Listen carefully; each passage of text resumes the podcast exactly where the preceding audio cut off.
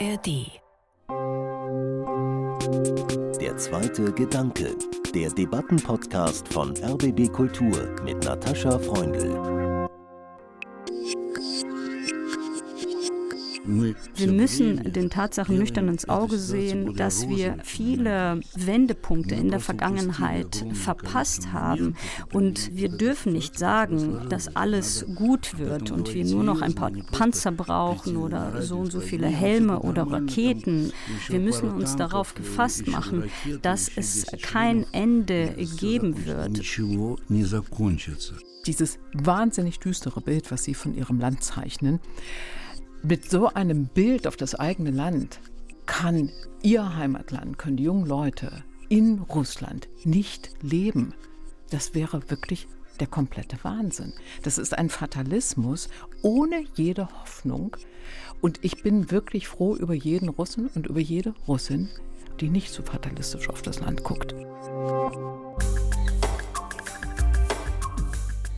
Vor einem Jahr, im Januar 2023, habe ich hier im zweiten Gedanken mit der Russland- und Osteuropa-Reporterin Sabine Adler und mit dem russischen Schriftsteller Viktor Jedofejew gesprochen.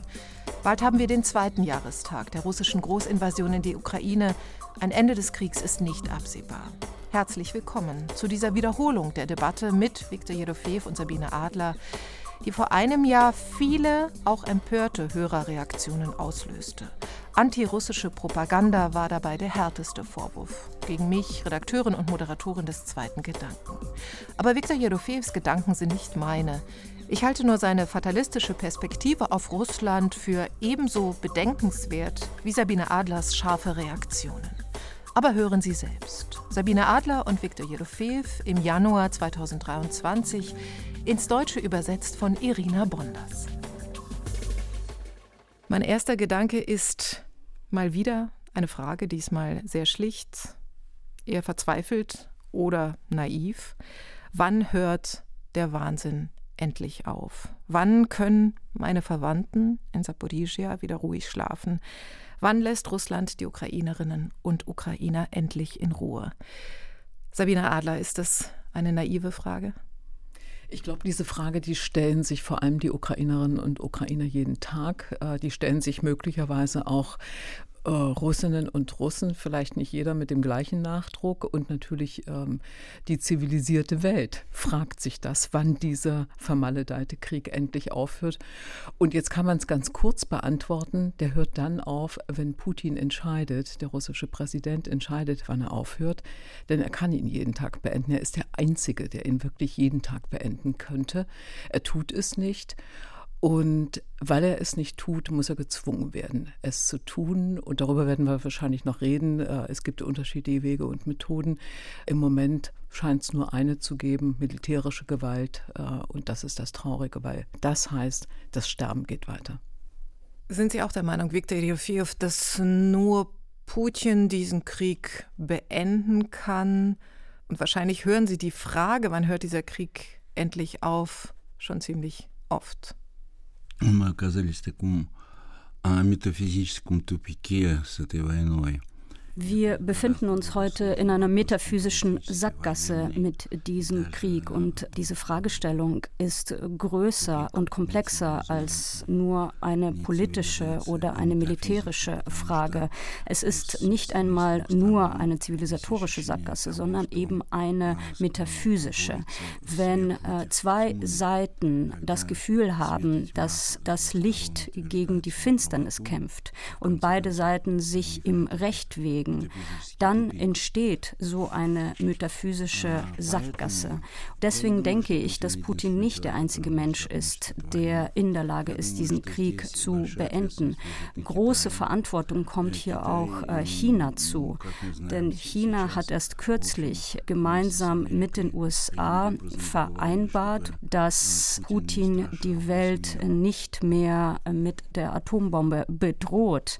Und irgendwie haben sie das geschafft. Das heißt, sie hätten auch weitergehen können und Putin dazu bringen können, den Krieg zu beenden.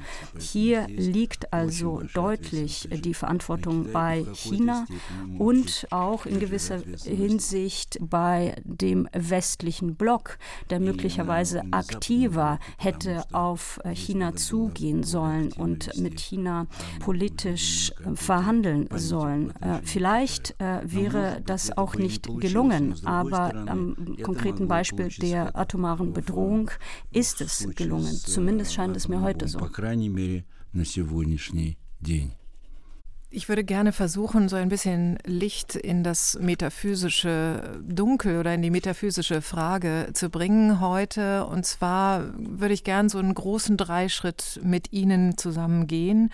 Und zwar zuerst sprechen über Deutschlands Rolle vor und in diesem Krieg, äh, dann über Putins Russland und zum Schluss über die Zukunft. Welche Perspektiven haben wir für ein Kriegsende und darüber hinaus?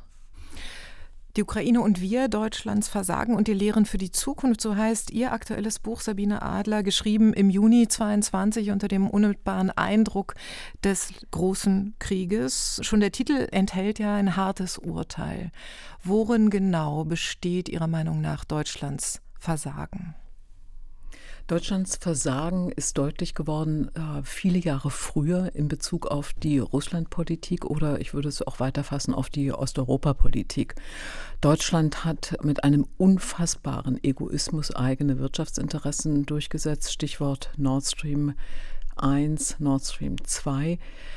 Das ist die Gaspipeline, die ausdrücklich gegen den Wunsch und mit allen Warnungen der osteuropäischen Partner, also der baltischen Länder, Polens, Belarus wurde nicht gefragt, hat auch nichts gesagt, aber im Grunde genommen waren auch belarussische Interessen davon berührt und natürlich äh, auch ukrainische Interessen waren berührt. Alle Partner, alle Länder haben mehr oder weniger deutlich gesagt, macht das nicht, zieht dieses Projekt nicht durch, ihr macht euch zu abhängig und vor allem ihr schiebt uns ins Abseits mit dieser äh, Pipeline.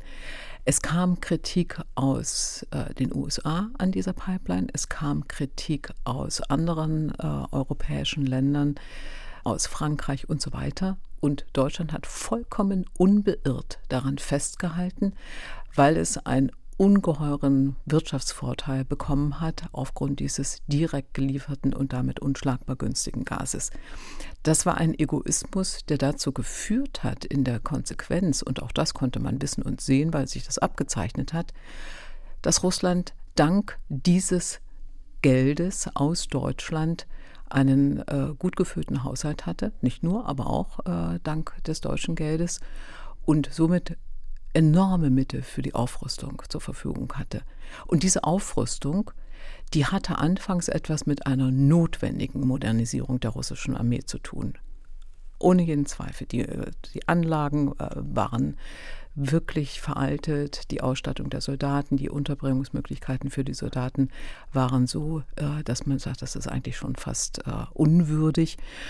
Dass diese Modernisierung sein musste, war klar, aber es ist ja sehr viel darüber hinaus geschehen und vor allem hatten wir es mit einem Präsidenten zu tun, der spätestens seit 2007 ja etwas völlig anderes wollte. Präsident Putin ist in seiner allerersten Amtszeit jemand gewesen, der sich vorstellen konnte und das auch geäußert hat, dass Russland Mitglied der Europäischen Union und der NATO wird. Das heißt, es ist nicht ein Gegner der NATO von vornherein 1999 bzw. als Präsident im Jahr 2000 an die Macht gekommen, sondern es ist ein Mann, der sich in seiner Amtszeit selbst radikalisiert hat. Ab 2007 auf der Münchner Sicherheitskonferenz konnte es jeder wissen, dass sich Putin in einer Gegnerschaft zur Europäischen Union verstanden hat. Und wenn wir jetzt nochmal zurück auf Nord Stream 2 und 1 kommen, Nord Stream 1, also die erste Pipeline, ist im Jahr 2011 in Betrieb genommen. Das heißt also vier Jahre nach der Aussage von Putin, dass er sich in einer Gegnerschaft zur NATO und EU versteht. Das ist ein wirkliches deutsches Versagen. Die deutsche Politik hat sich da von der Wirtschaft äh, treiben, jagen lassen und hat keinen Widerstand geleistet, jedenfalls nicht genug Widerstand. Die Kanzlerin war zu schwach dafür, für diesen Widerstand. Und das ist das Hauptversagen Deutschlands. Es gibt dann viele andere Schritte. Ich mache es jetzt ein bisschen gröber. 2014, als die Krim annektiert wurde, hat Frau Merkel alle Kraftanstrengungen unternommen, um die Europäische Union zu gemeinsamen Sanktionen äh, zusammenzuführen. Das ist auch gelungen. Das ist ihr tatsächlich gelungen. Ihr lag sehr an diesem gemeinsamen Zeichen. Was ihr aber nicht gelungen ist, ist, dass diese Sanktionen auch wirklich Putin beeindrucken. Diese Sanktionen waren keine Sanktionen, sondern waren Sanktionchen, weil kaum jemand in Russland bestraft wurde zunächst, sondern zuallererst das ohnehin schon abgedankte Regime in der Ukraine. Das heißt also, diese ersten gemeinsamen Sanktionen sind komplett ins Leere gelaufen. Und auch da wieder Versagen Deutschlands. Man hätte nicht nur auf das Wie, sondern auch auf welche Sanktionen gucken müssen. Und es brauchte in diesem Fall wieder Amerika, wieder äh, den US-Präsidenten, damals Obama, der darauf gedrungen hat und die Idee als erster formuliert hat, dass Russland aus der G8 ausgeschlossen wird und tatsächlich eine spürbare Folge des Handelns irgendwie auf der internationalen Bühne erfahren muss. Sind Sie auch der Meinung, Viktor Jerofeev wie Sabine Adler, dass äh, Deutschland, dass die Europäische Union viel früher, viel kritischer Putin gegenüber hätte auftreten müssen? Ну, она не могла, потому что она это не умела сделать. Sie konnten nichts machen, weil sie gar nicht in der Lage waren, etwas zu machen. Denn Deutschland hat seine Schneidezähne verloren im Zuge der historischen Ereignisse. Und das, was geblieben ist, ist ein äh, friedensliebender Flaum. Das hat mit den traumatisierenden Ereignissen der zwölf Jahre Nazizeit zu tun und allem, was sich äh, später daraus entwickelt hat. Das hat äh, die deutsche Politik neurotisch und inkonsequent gemacht. Und es ist sehr schmerzhaft zu beobachten, wie dieses Trauma nach wie vor eine sehr gewichtige Nation politisch steuert. Deswegen spreche ich auch von diesem Konflikt einer metaphysischen Natur. Ich möchte ihn dadurch nicht bagatellisieren, sondern viel eher sagen, dass es möglicherweise das entscheidende Phänomen des 21. Jahrhunderts ist, das eben auch die Ereignisse prägt. Und was die Position von äh, Merkel betrifft, so sehe ich, dass sie oftmals lachhaft war, geradezu die humanistischen Werte verhöhnend. Aber wenn ich nüchtern auf die Möglichkeiten der deutschen Politik schaue, so glaube ich nicht, dass Deutschland viel anrichten kann. Denn es gibt mittlerweile neue Kräfte, die auch gar nicht mehr so viel dagegenhalten wollen. Es gibt Kräfte und Positionen, die das Ganze sehr pessimistisch einschätzen. Und hier wird es nicht zu einer derart stark ausgeprägten Position kommen wie äh, in Polen oder in den baltischen Staaten. Andererseits gibt es natürlich Länder wie Frankreich, bei denen es noch schlimmer aussieht, die komplett distanziert zu den Geschehnissen stehen und sich rausnehmen. Aber wir sprechen hier ja gerade über Deutschland Land und ich mache mir da keine Illusionen und sehe das Ganze nicht besonders optimistisch.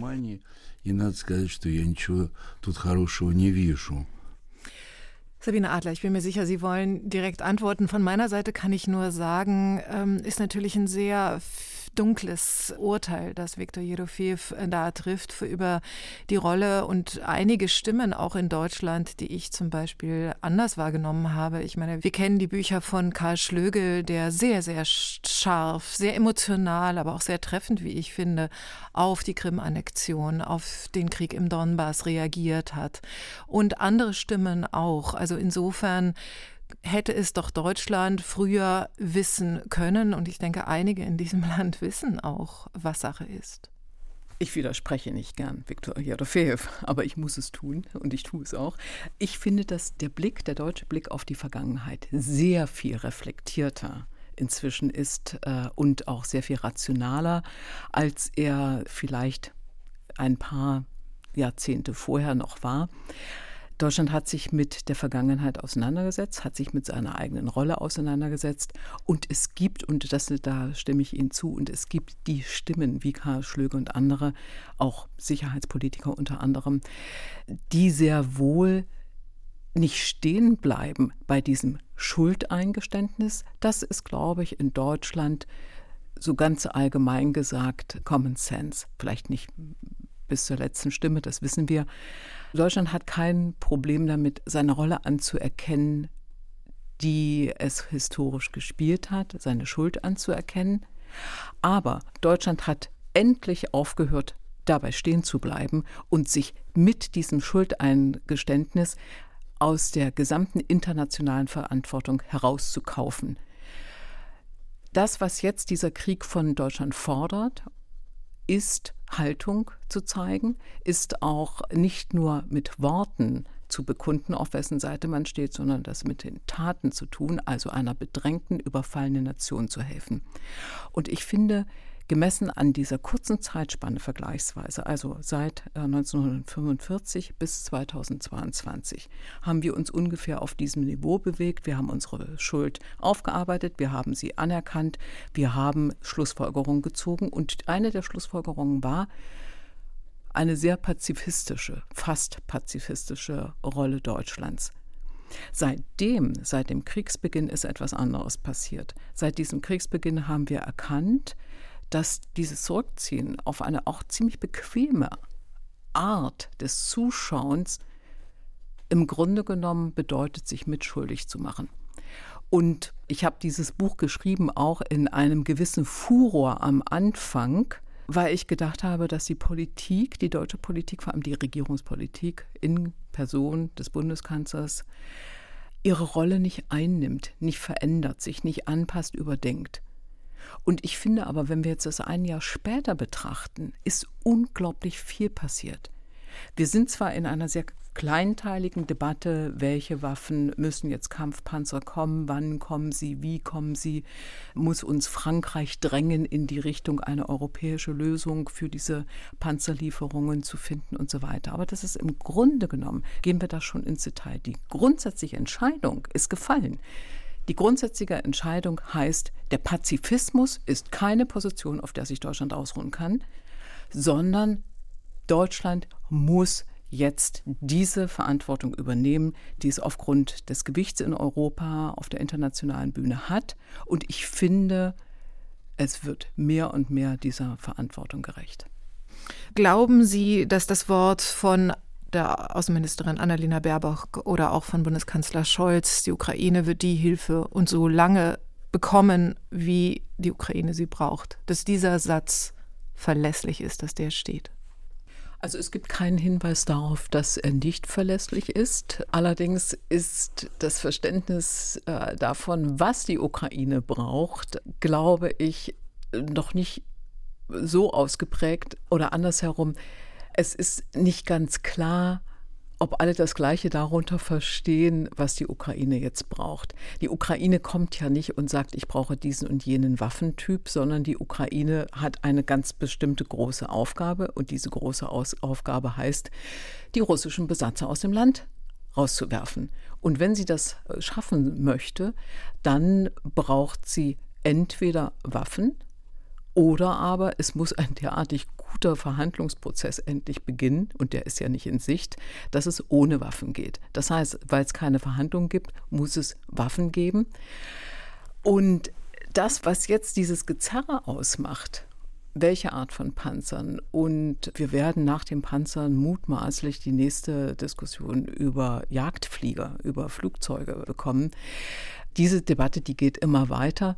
Und was ich so schwierig finde an dieser Debatte ist, Sie haben es gesagt, auf der einen Seite ist Deutschland führender Waffenlieferant an vierter Stelle international. Auf der anderen Seite ist das internationale Bild von Deutschland als der große Zögerer und Zauderer. Da passt was nicht zusammen und da passt deshalb was nicht zusammen, weil Deutschland es einfach nicht hinbekommt, eine Entscheidung zügig zu treffen. Das ist nicht schlimm. Man kann Entscheidungen diskutieren und eine Demokratie braucht länger für Entscheidungen als Diktaturen. In Diktaturen sagt einer, wo es lang geht und die anderen machen es. In Demokratien gibt es immer einen Verständigungsprozess. Aber ob dieser Verständigungsprozess nicht ein bisschen schneller gehen würde, wenn sich die Bundesregierung in ihrer grundsätzlichen Haltung klarer wäre, das ist doch die große Frage. Das große Problem besteht darin, dass, glaube ich, die SPD, der Kanzler sich selbst immer noch nicht hundertprozentig dafür entschieden haben, was sie nun eigentlich wollen.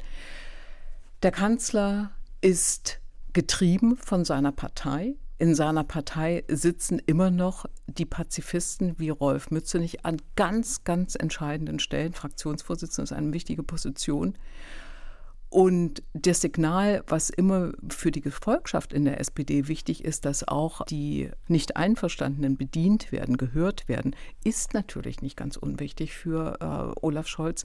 Denn die SPD ist eine Partei, die ihre Führer, die ihre Vorsitzenden und auch Kanzler im Zweifel unglaublich schnell über Bord werfen kann. Das haben wir in der Vergangenheit gesehen. Das heißt, es ist auch eine echte Gefahr für Scholz, auf diese Leute nicht zu hören. Das macht es schwerer für ihn. Dieser innerparteiliche Verständigungsprozess ist extrem kompliziert. Er muss auf ihn hören. Er kann ihn nicht einfach zur Seite wischen. Er kann auch nicht mit Basta äh, agieren. Das funktioniert nicht. Aber das macht es eben aus, dass unser Bild in der Welt so verheerend ist. In keinem Verhältnis zu dem steht, was Deutschland tut. Hm.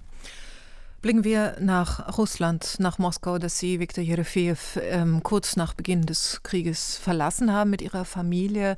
Sie haben jetzt hier in Deutschland Ihren nächsten Roman beendet. Ein Roman, der Ihre eigene Biografie vom Diplomatensohn zum Schriftsteller parallelisiert mit der Biografie von Wladimir Putin, äh, dem ehemaligen KGB-Mann zum Präsidenten der Russischen Föderation. Und dieser Roman heißt Der große Gopnik. Warum Gopnik? Erklären Sie uns diesen Begriff. Да, ну мы немножко уходим от э, Германии, потому что у меня тоже есть что сказать aber wir sind äh, ja ein bisschen abgeschweift von Deutschland. Ich würde äh, gerne noch einmal darauf zurückkommen. Natürlich gibt es wunderbare äh, Historiker und äh, wunderbare Analytiker und andere Figuren, aber gleichzeitig gibt es eben auch Figuren wie Gerhard Schröder, der sich äh, bei jeder neuen Amtszeit Putin um den Hals wirft. Und das ist einfach eine große Schande, dass diese Person trotz allem nicht aus seiner Partei aus ausgeschlossen wird.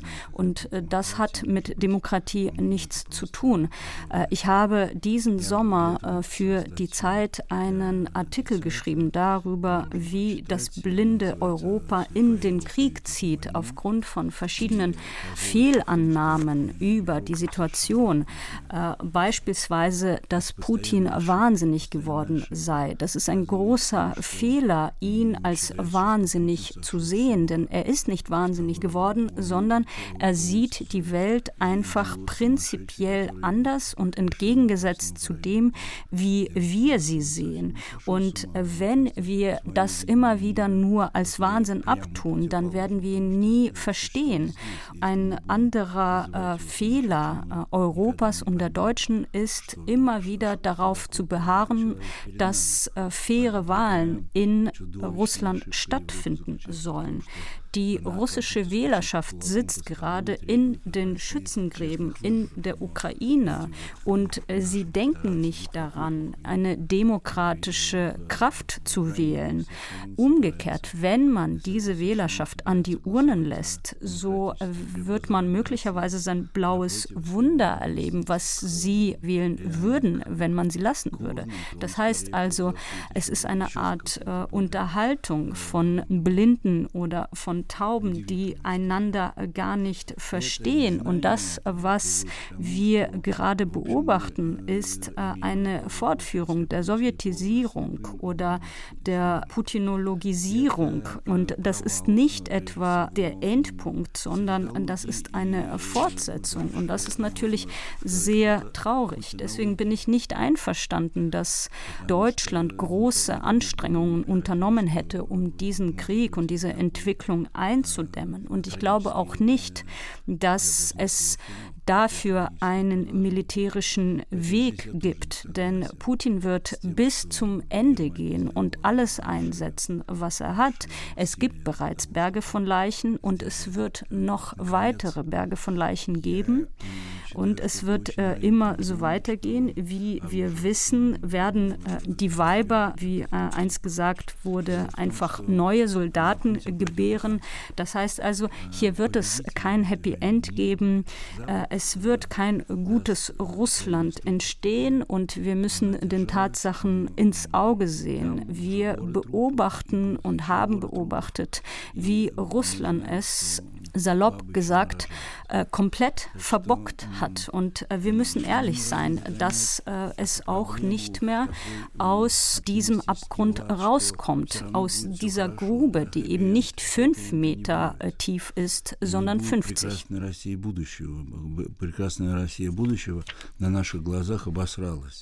Also was den Begriff Kopnik betrifft, so geht es darum, dass es eben zwei parallele äh, Welten gibt von äh, Russland oder zwei Russländer sozusagen. Und in diesem Buch, der große Gopnik, geht es äh, darum, wie eben diese kleinen Hooligans, diese Kleinganoven aus den Hinterhöfen, äh, die von niederen Beweggründen angetrieben werden und eigentlich eigentlich wirklich nicht bedeutend sind, gleichzeitig wie Giftpilze überall und bis zum Himmel sprießen und wie sie eben die Erben des Hinterhofs sind, aber gleichzeitig auch so prägend sind für die russische äh, Geschichte und die russische Führung. Und das geht zurück äh, sogar auf die goldene Horde und auf die russischen Zaren wie Nikolai I.,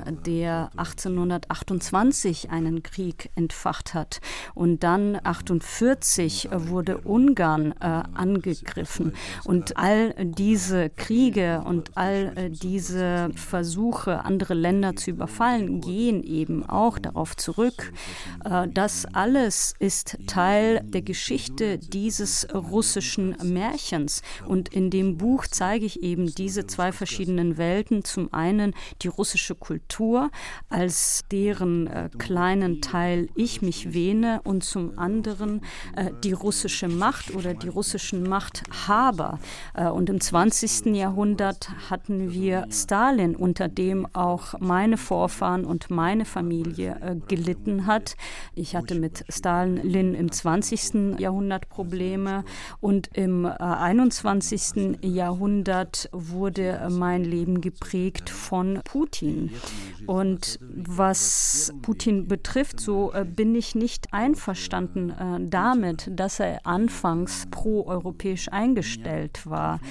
Bereits seit 2002 hatte ich Probleme mit ihm. Äh, er hat mich gemeinsam mit Sorokin und Pelevin zu einem Feind ernannt. Das heißt, es gab unsere Bücher in den Kiosken nicht mehr zu kaufen und wir wir äh, wurden zu unliebsamen Autoren erklärt. Und äh, man kann sagen, dass wir die ersten Feinde Putins waren. Und ich würde auch dahingegen widersprechen, dass er proeuropäisch eingestellt äh, gewesen sei. Er hat sich einfach nur gut verstellt. Ich erinnere mich an eine Begebenheit in den Nullerjahren, also das war 2000 sogar, als Beamte zu den US-amerikanischen äh, Diplomaten gehen wollten wollten, um äh, Burger zu essen, Coca-Cola zu trinken und Whisky und ihn gefragt haben, ob er mitkäme. Und er hat darauf geantwortet, nein, das ist nicht unser Fest. Und dann ist eben niemand von diesen russischen Beamten zu dieser US-amerikanischen äh, Party gegangen. Und äh, das ist bezeichnend. Das heißt also, diese proeuropäische Einstellung hat er immer äh, gespielt und sich nicht erst entwickelt. Das gehört zu seinem Spiel eines KGB-Agenten. Äh, und deswegen ist es auch eine Fehlannahme zu denken, dass er sich in eine bestimmte Richtung entwickelt hat. Er musste lediglich seine Muskeln trainieren. Es ist auch sehr wichtig hervorzuheben, dass er keine Angst hat zu sterben, wie viele westliche Analytiker sagen, wenn sie beispielsweise sagen, dass er nicht die Atombombe einsetzen würde, weil er sich selber dadurch gefährde. Ich glaube, er pfeift auf die Welt und er pfeift auch auf sein eigenes Bestehen darin. Das heißt also, ähm, wir sollten kein rosigeres Bild von der Welt und von den Tatsachen zeichnen, als wir es haben.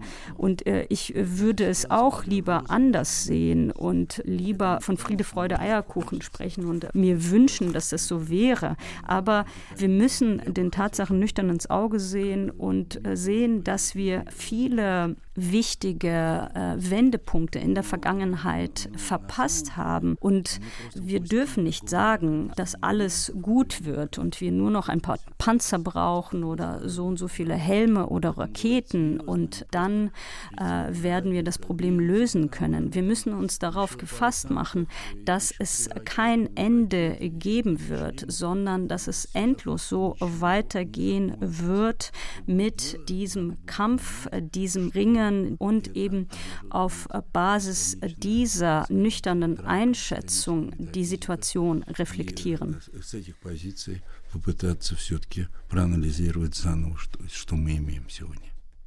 Ganz kurz für unsere Hörer. Ihre familiäre Beziehung zu Stalin. Ihr Vater war Dolmetscher fürs Französische für Stalin, Viktor Jerofeev, und danach war er Kulturattaché in Frankreich unter Khrushchev und dann Brezhnev. Aber Sabine Adler, Sie wollten direkt reagieren. Ich wollte direkt reagieren, äh, weil Viktor Jerofeev äh, ganz richtig darauf hingewiesen hat, dass Putin kein Europäer ist. Natürlich ist er das nicht und er war auch nie ein Europäer. Er hat sich selbst dazu erklärt und man hat ihm geglaubt. Und das zu einer Zeit, als wir es auch selber schon äh, besser wissen konnten. 1999, als er als Ministerpräsident an die Macht kam, hat er als erste Amtshandlung die Bekämpfung der sogenannten islamistischen Terroristen im Kaukasus übernommen und hat das mit Methoden gemacht, die unglaublich brutal waren, die wir jetzt in der Ukraine äh, sehen, die wir in Syrien sehen konnten, die wir in Mali, überall, wo russische Truppen und Soldaten sind, können wir diese Brutalität sehen. Das heißt also natürlich, Viktor Jarofeev hat völlig recht, Putin war nie ein Europäer, da hätte er sich noch so oft auf Peter I., den Zaren, berufen können. Ich möchte aber noch etwas anderes sagen, und zwar dieses wahnsinnig düstere Bild, was Sie von Ihrem Land zeichnen. Das macht ein erfahrener, ein kluger Schriftsteller, der den größten Teil seines Lebens, ich bin jetzt mal so keck, weil ich auch den größten Teil meines Lebens schon gelebt habe, gelebt hat. Mit so einem Bild auf das eigene Land kann Ihr Heimatland, können die jungen Leute in Russland nicht leben. Das, ist, das wäre wirklich der komplette Wahnsinn. Das ist ein Fatalismus ohne jede Hoffnung. Und ich bin wirklich froh über jeden Russen und über jede Russin an der jüngeren Generation, die nicht so fatalistisch auf das Land guckt. Denn dann können wir doch wirklich alle einpacken und aufhören. Dann kann man ja sozusagen, ich denke, den, Gedanken ist nicht zu Ende, aber das finde ich zu düster und ich wehre mich dagegen und ich bin wirklich sehr, sehr, sehr dafür, dass wir Auswege zeigen, über Auswege nachdenken und bei allem vielleicht sogar manchmal die Realität dafür auch ein bisschen schönreden. So kann man nicht weiterleben mit dem Bild, was Sie da zeichnen. In Russland stirbt die Hoffnung zuerst, nicht zuletzt. Und äh, es gibt viele junge Menschen, die Hoffnungen hegen, aber es gibt auch äh, viele junge Menschen, die das Land verlassen, weil sie eben keine Hoffnungen mehr haben in Russland. Und diejenigen, die hoffnungsvoll sind, haben nicht unbedingt recht. Es bedeutet vielmehr, dass sie noch Illusionen hegen. Und was den Fatalismus betrifft, so glaube ich, dass er immer zu Russland gepasst hat, dass Russland ein fatalistisches Land ist und sehr kurze Zeit nur ein demokratisches war. Das war von Februar bis Oktober 1917 und dann kam Lenin an die Macht. Und das ist etwas, was bereits Tscherdaev oder Schalamow beschrieben haben. Ich reihe mich da also ein in eine Gesellschaft von Autoren, die bereits darüber geschrieben haben und eigentlich auch Andrei Platonow in seinem Roman Chivingur, den Krieg, den er beschreibt, dort ähnelt sehr den Prozessen heute. Und es scheint mir einfach auch in diese pazifistische Denkweise zu passen, dass man gerne optimistischere Prognosen stellt. Aber gleichzeitig gab es doch hier auch Kafka oder Karl Jaspers, der über die deutsche Schuld geschrieben hat und danach das Land verlassen musste, weil er geäußert hatte, dass die Nürnberger Prozesse richtig und wichtig waren und dann zum Verräter erklärt wurde. Und er als großer Philosoph musste das Land verlassen. Das heißt also, wir müssen den Tatsachen da klar ins Auge sehen und nicht dieses Wunschdenken für die Realität ausgeben, sondern viel eher vielleicht auch über das Nachkriegsdeutschland und die Entwicklungen nachdenken und sie reflektieren. Es geht nicht darum, dass Russland nicht überleben wird. Als Land wird Russland überleben, nicht unbedingt dieses Regime. Und Russland wird danach als Beispiel dienen und wir, jeder und jede von uns äh, wird sich dieses Land ansehen und auch seine eigenen Schlussfolgerungen aus diesen Ereignissen ziehen. Ich muss gerade eine Diskussion, die ich hier in diesem Studio äh, geführt habe, mit äh, zwei äh, Schriftstellern, Philosophen denken, nämlich mit dem israelisch-deutschen Philosophen Omri Böhm und mit dem Schriftsteller und Orientalisten David Kermani. Wir sprachen unter anderem über Hoffnung und dass es eine moralische Pflicht zur Hoffnung gibt. Und Sabine Adler, ich habe Sie jetzt, glaube ich, auch in dieser Richtung verstanden. Und ich muss wenn ich Ihnen zuhöre, Viktor Jerofeev, auch an die Ukrainerinnen und Ukrainer denken, die sich jetzt zum neuen Jahr beglückwünschten mit der Wendung Novim Godom Peremugi, also Glückwunsch zum neuen Jahr des Sieges. Für die Ukrainerinnen und Ukrainer ist es unmöglich, nicht an der Perspektive ihres Sieges festzuhalten. Ich glaube, dass es im Wesen des Menschen liegt, dass Hoffnung ein ganz wichtiger Antrieb auch ist für etwas. Also die, dieser Wunsch, dieses Vertrauen, dass etwas äh, besser werden kann und dass ich selber dazu beitragen kann. Und mir ist diese Hoffnung in dieser fast ausweglosen Situation, in der die Ukraine zumindest am Anfang des Krieges schien, und die sich ja auch für viele, wir wissen nicht wie viele, aber für viele Tausende, wahrscheinlich Zehntausende Menschen nicht erfüllt hat für die, die gefallen, die gestorben sind. Aber diese Hoffnung hat den Ukrainern die Kraft gegeben, sich gegen diesen übermächtigen Feind zu stellen. Und ich finde, wenn wir jetzt von einer Pflicht für die Hoffnung reden, das ist natürlich ein starker Ausdruck, aber dann haben wir die sowieso nicht in dieser Kriegssituation unmittelbar sind, unbedingt die Pflicht zur Hoffnung. Und ich finde, ich würde diese Pflicht auch gerne den russischen Menschen übertragen. Und das, was wir jetzt überhaupt nicht angesprochen haben, das ist äh, auch diese zum Teil Verantwortungslosigkeit, nichts gegen den Krieg zu unternehmen, viel zu ruhig zu sein. Also ich rede jetzt von den russischen Bürgerinnen und Bürgern, von denen mir die Proteste viel zu leise sind, viel zu leise sind, von denen wir beobachtet haben, dass als die Mobilisierungswelle lief, sie mit einmal sehr munter wurden und das Land äh, verlassen haben, sofort. Da konnten sie sich ganz, ganz schnell bewegen. Und wenn sich nur diese 300.000 auf die Straße begeben hätten und dann später vielleicht gegangen wären, dann wäre das auch schon ein Zeichen gewesen. Also mir ist da auch ein bisschen zu viel Egoismus im Spiel. Ich konstatiere und ich, äh, äh ich weiß, dass es vom runden, warmen äh, Wohnzimmertisch aus oder im warmen Wohnzimmer anders zu beurteilen ist und dass es sich da leichter sagen lässt. Aber ich finde, dass sich das die russischen Bürger auch wirklich zu einfach machen. Ich sage das jetzt so und äh, nehme in Kauf, dass ich jetzt mit, mit Kritik und mit Hass überschüttet werde, aber das ist meine Überzeugung. Da geht noch was.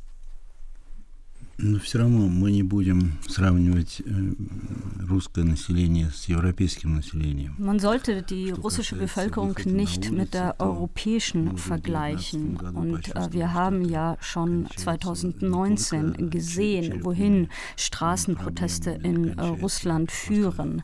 Äh, wenn nicht zu Schädeltraumata, dann doch auch in gewisser Hinsicht zu einer Art zivilen Hinrichtung und der Zerstörung der Zivilgesellschaft. Das heißt also, die russische Bevölkerung in Russland zu offenen Protesten aufzurufen, ist gleichbedeutend dazu, sie, äh, wenn nicht in den Tod, so doch äh, zu einer Art zivilen Hinrichtung zu schicken. Und was die russische Bevölkerung im Ausland betrifft, so tragen sie natürlich immer noch die Elemente der goldenen Horde, über die ich auch schon gesprochen habe, in ihrer Seele. Und das kann ich Ihnen als Autor der Enzyklopädie der russischen Seele versichern, dass sie einfach sehr stark äh, davon geprägt sind und äh, man nicht erwarten sollte, dass sie einfach so in ein anderes Land ziehen und äh, sofort tausend Blumen blühen und äh, sie sich äh, verändern und äh, das eben alles ablegen. Und was die Apathie und den Egoismus betrifft, so würde ich das nicht nennen. Grundsätzlich ist Egoismus kein russisches Wort. Viel eher ist es eine Art Gleichgültigkeit oder eine Einstellung auf alles äh, zu scheißen, salopp gesagt, die die russischen Menschen prägt. Und äh, wir müssen anfangen, diese russische Seele zu analysieren und zu verstehen. Denn wenn wir das nicht tun, werden wir die weiteren Entwicklungen auch nicht verstehen. Denn vermutlich wird auf den Stalin ein Khrushchev folgen, weil die herrschenden Eliten müde sind von diesen ganzen nervenaufreibenden Ereignissen. Und das wäre eigentlich noch das positive Szenario. Also das Wunder des russischen Märchens. In Russland hat keine Geschichte. Es hatte schon immer eine Art Märchenkarussell, in dem es sich entwickelt hat. Und wir haben im 20. Jahrhundert zwei Wunder gehabt. Ein kleines Wunder mit Khrushchev und ein großes Wunder mit Gorbatschow. Und nun können wir auf ein drittes Wunder hoffen und abwarten, ob es kommt oder nicht. Большое спасибо, Виктор Ерофеев. Большое вам спасибо. Мы все-таки решили тут заниматься анализом, а не пропагандой, и поэтому надо было сказать так, как есть на самом деле, а все остальное пусть занимаются пропагандисты. Vielen Dank. Wir wollten hier Analyse betreiben und nicht Propaganda. Deswegen war es äh, sehr wichtig, die Tatsachen beim Namen zu nennen und äh, den Rest können ja die Propagandisten machen. Und vielen herzlichen Dank an die Dolmetscherin Irina Bondas, die Viktor Jerofeev hier so wunderbar ins Deutsche übersetzt hat. Und last not least, vielen Dank, Sabine Adler. Danke für die Einladung. Die russische Bevölkerung in Russland zu offenen Protesten aufzurufen, bedeutet, sie zu einer Art ziviler Hinrichtung zu schicken, so der russische Schriftsteller Viktor Jerofeev vor einem Jahr im Januar 2023. Jerofeev und viele andere russische Intellektuelle wie Wladimir Sarokin oder Lyudmila Olietskaya leben in Deutschland, in Berlin, in Opposition zur Putin-Politik. Wo ist Ihr offener Protest? Wo ist der russische Thomas Mann, der aus dem Ausland an die russische Bevölkerung appelliert, Putin nicht wieder zu wählen, nicht in die Schützengräben in die Ukraine zu gehen? Ist diese Frage vermessen, nach inzwischen zehn Jahren russischer Aggression gegen die Ukraine? Ich bin Natascha Freundl, das war der zweite Gedanke. Heute mit einer Wiederholung der Debatte vom 12. Januar 2023 mit dem Schriftsteller Viktor Jedofeev und der Osteuropa-Expertin Sabine Adler. Und wir bleiben beim Thema. Zehn Jahre nach der Krim-Annexion und zwei Jahre nach Beginn des vollumfänglichen Angriffskriegs sprechen wir in Studio 14 über Krieg, Terror und Alltag in der Ukraine. Unter anderem mit der ukrainischen Schriftstellerin Jewgenia Belarusets, der russischen Menschenrechtsaktivistin Irina Schebakowa und der deutschen Sicherheitsexpertin Claudia Major. Am 22. Februar um 19 Uhr in Studio 14 im RBB Fernsehzentrum mit weitem Blick über Berlin. Der Eintritt ist frei. Anmeldungen bitte an der zweite Gedanke at rbbkultur.de. Wir freuen uns auf Sie.